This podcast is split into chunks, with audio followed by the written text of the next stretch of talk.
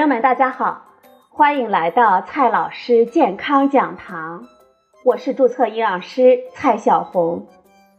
今天呢，蔡老师继续和朋友们讲营养、聊健康。今天我们聊的话题是养胃宝典。常言道，十人九胃，生活中被胃部不适折磨的人不在少数。稍微的多吃一点，一整天呢都觉得肚子胀；被冷风吹一吹，或是早餐吃晚了，这胃部啊就隐隐作痛。哎呀，时间久了，人都可能变得面黄肌瘦，还会增加或者是加重各种疾病的风险呢。其实，胃病三分靠治，七分靠养，但是。怎么养才是关键？关于养胃，网上呢也有很多的方法，但是这些真的靠谱吗？胃病患者有哪些饮食禁忌呢？怎样才能正确的养胃呢？今天呢，我们就聊这些话题。首先呢，我们先来看一下，有一些饮食胃病患者要少吃。合适的饮食习惯是预防以及改善胃病的重要的手段。我们吃对了，不仅能让胃免于受罪，还能起到一定的养护作用。那么，生活当中哪些常见的饮食习惯是胃病患者特别需要注意的呢？第一点，甜食。你可能会说，这甜食看起来和胃病是风马牛不相及呀。但是实际上，对于胃病患者来说，它也算得上是甜蜜的毒药呢。甜食进入我们胃部之后，会引起胃酸的大量分泌，刺激胃黏膜。这对本身就有胃病的人来说，无异于往伤口上撒盐，很容易诱发胃痛、反酸、烧心等症状。如果本身胃黏膜就已经受损，比如说患有胃糜烂、胃溃疡等等，则更是雪上加霜了。所以啊，胃病患者要少吃甜食，尤其不要在晚上大量的吃甜食，否则呢，胃病半夜发作，可能要折腾的我们要命了。一般来说呢，含有葡萄糖、蔗糖高的食物都算作甜食。包括糖果、蛋糕、点心、夹心饼干、巧克力、奶茶、部分水果以及年糕、汤圆、粽子等等糯米的食品。如果食物中添加的是木糖醇、阿斯巴甜等代糖，则不属于甜食范畴，相对来说呢更加友好一些。但是啊，也要注意控制量。第二种食品呢是苏打饼干。很多胃病患者经常会吃点苏打饼干，觉得碱性的食物能够中和胃酸，从而达到养胃的目的。但是这种做法呢，可能又错了。苏打饼干的碱性确实可以中和胃酸，减轻反酸等症状，比较适合胃酸水平过高的人。但是如果每次反酸都只是吃点苏打饼干来缓解，就容易延误病情，反而不利于胃部的健康。另外，我们人体胃部正常的 pH 值保持在零点九到一点五之间，是强酸的环境，能够杀死不小心被我们吃进去的很多的细菌。如果胃酸分泌正常，但是又经常吃苏打饼干，可能会使胃部环境的酸性降低，不利于杀灭杂菌。反而会增加疾病的风险。与苏打饼干类似的是，一些馒头、面条等等也含有一定的碱性物质，不宜长期过多的食用。第三种食品呢是部分粗杂粮。粗杂粮富含的膳食纤维是健康饮食必不可少的营养素，我们一直提倡大家要适当的多吃，但是对于胃病患者来说，吃粗杂粮却要谨慎一点，选对了才行。比如说，红薯、土豆吃的太多，容易产气反酸，这对胃食管反流或者是胃溃疡患者而言，反而容易加重不适症状。黄豆、黑豆、绿豆等等，容易增加消化的负担，还会产气加重腹胀，也不适合胃病患者多吃。我们要控制好量。所以，胃病患者在粗杂粮的选择上要留心，尽量吃芸豆、红小豆等等易消化的粗粮。如果是其他的粗粮呢，可以粗粮细做，每次适量的食用。第四种食品呢是部分水果。首先，柠檬、山楂、猕猴桃、李子等等酸性的水果食用过多的时候。更容易出现反酸，尤其是慢性胃炎患者，也会刺激胃的黏膜，加重胃溃疡。其次，菠萝、香蕉、荔枝等等过甜的水果过量的食用的时候，可能会在胃的局部造成高渗的状态，刺激胃黏膜，引发或者是加重胃部的疾病。另外呢。我们空腹的时候，尽量不要吃太多的柿子、葡萄、橘子等等富含鞣酸的水果，以免鞣酸在胃酸的作用之下与蛋白质发生反应，产生鞣酸蛋白，把植物纤维、果胶、食物残渣等等粘合在一起，增加胃结石的风险，甚至可能造成胃溃疡和出血。第五种食品。浓茶、咖啡等饮料，茶叶和咖啡当中的一些成分对我们人体有养生保健的作用，但是其中的咖啡因可以刺激胃酸的分泌。如果是我们空腹大量的饮用或者是喝浓茶，久而久之呢，就容易造成胃部的损伤。这对于我们本身就有胃部疾病的人来说，也不利于病情的恢复。我们建议呢。一杯茶的茶叶用量不要超过两克，我们也不要空腹的喝茶或者是咖啡，不要喝大量的浓茶，正确适量的饮用才能够对我们的健康起到有益的作用。下一个食品呢是粥，粥很容易消化，所以呢喝粥养胃是很多人的共识，但是事实上。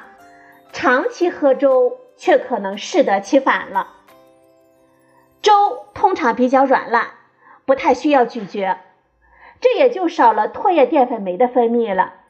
食物呢就会顺着食道直接进入胃部，导致在胃部的消化时间延长，而粥中的水分又稀释了胃液，胃肠蠕动减慢，消化时间会再次延长。如果长期消化过缓，就有很可能的造成胃泌酸的功能下降，影响消化能力。这就好比长时间不运动的人，稍微一运动就喘不过气一样。因此，长期频繁的喝粥，反而可能增加胃病的风险。一般来说，普通的胃炎患者可以适当的喝一点粥，以降低肠胃的负担，有一定的养胃功效。但是容易反酸的胃食管反流患者，喝粥很可能加重症状。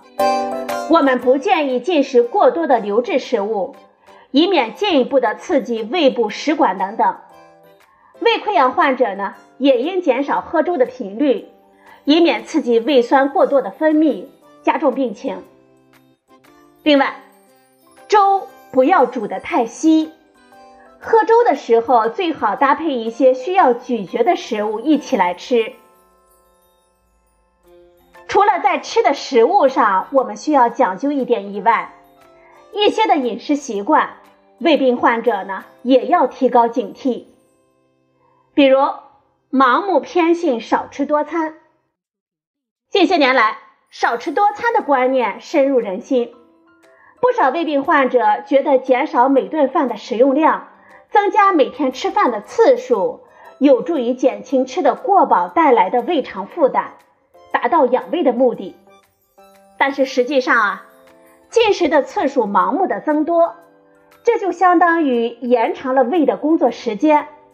尤其对于经常吃夜宵的朋友来说，胃将宵夜吃进去的食物消化完之后，停工短短几个小时，就要开始消化早餐了。长期如此，我们的胃啊就得不到足够的休息，就容易受伤。而且对于胃炎、胃溃疡的患者来说，少吃多餐呢，会反复的刺激胃黏膜，增加胃酸的分泌量，不仅不利于病情的康复，还可能有所加重呢。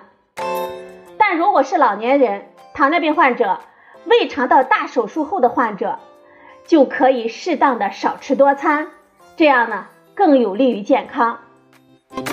第二个不好的饮食习惯呢是狼吞虎咽。狼吞虎咽最直接的表现就是吃的过快，这一方面就会导致因为咀嚼过少而增加肠胃的负担，引起消化不良。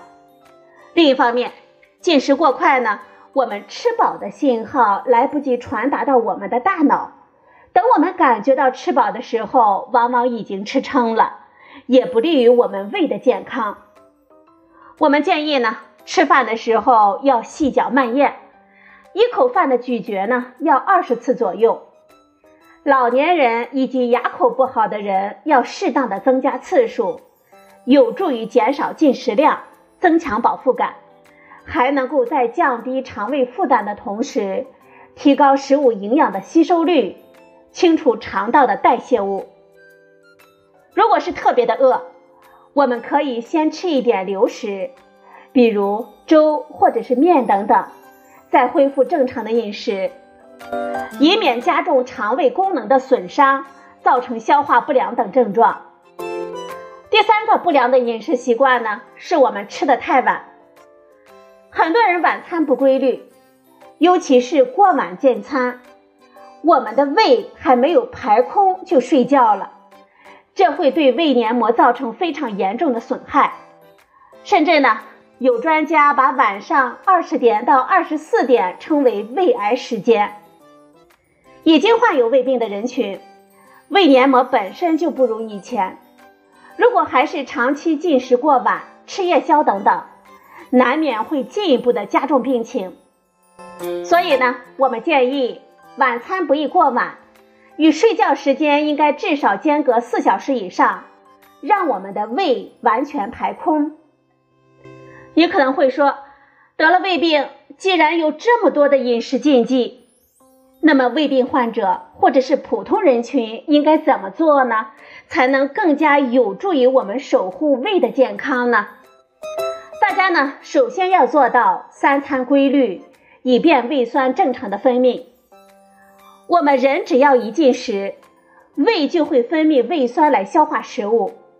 如果三餐规律，胃酸分泌也会比较正常，这就相当于向工厂订货，我们需要多少，工厂呢就生产多少。